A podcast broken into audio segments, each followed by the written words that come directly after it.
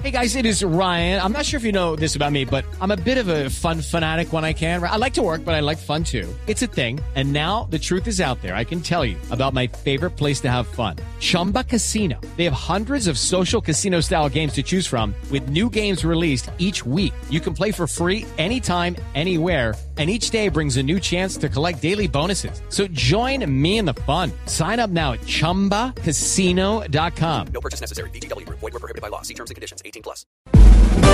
Ricardo Ospina es periodista.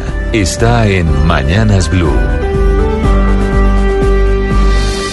6.27 minutos. A propósito de las FARC, el presidente Iván Duque desde el Urabá antioqueño hizo una dura referencia el día anterior frente al fallo del Consejo de Estado que condena a la nación por omisión del servicio del deber de protección de los ciudadanos que favoreció el atentado al Club El Nogal en febrero del 2003 y que dejó 36 muertos y más de 120 heridos.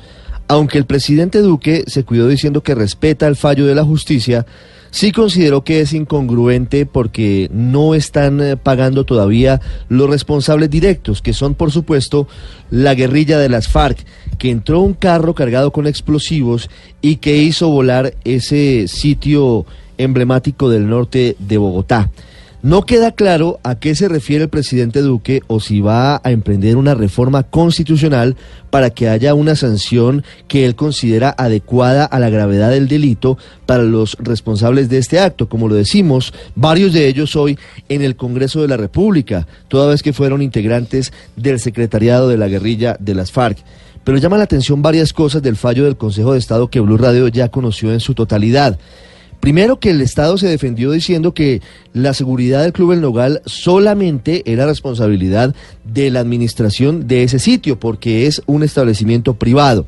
Además de ello, se conoció que la indemnización total que el Estado ordena a las familias de las 11 víctimas, en este caso, que fueron quienes entablaron la denuncia, asciende a 781 millones de pesos por daño moral, daño a la salud, daño emergente y lucro cesante.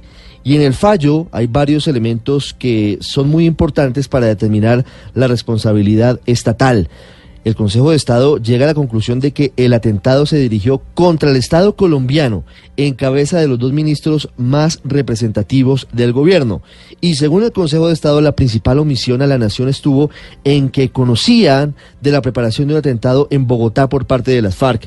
Y se revela una prueba reina, el testimonio de la ex investigadora analista del CTI de la Fiscalía, Zorrilla Parga, quien según dice el Consejo de Estado advirtió y comunicó a su superior el afán de un informante por facilitar la captura del integrante del grupo insurgente conocido con el alias de El Flaco, encargado de planear y poner en marcha la ofensiva en el área urbana. A pesar de la advertencia, el Estado no hizo nada y por eso, dice la sentencia, se produjo este atentado. Por supuesto que las FARC tendrán que ir ante la justicia, en este caso ante la JEP, a reconocer responsabilidades, a contar qué fue lo que pasó y a reparar a las víctimas.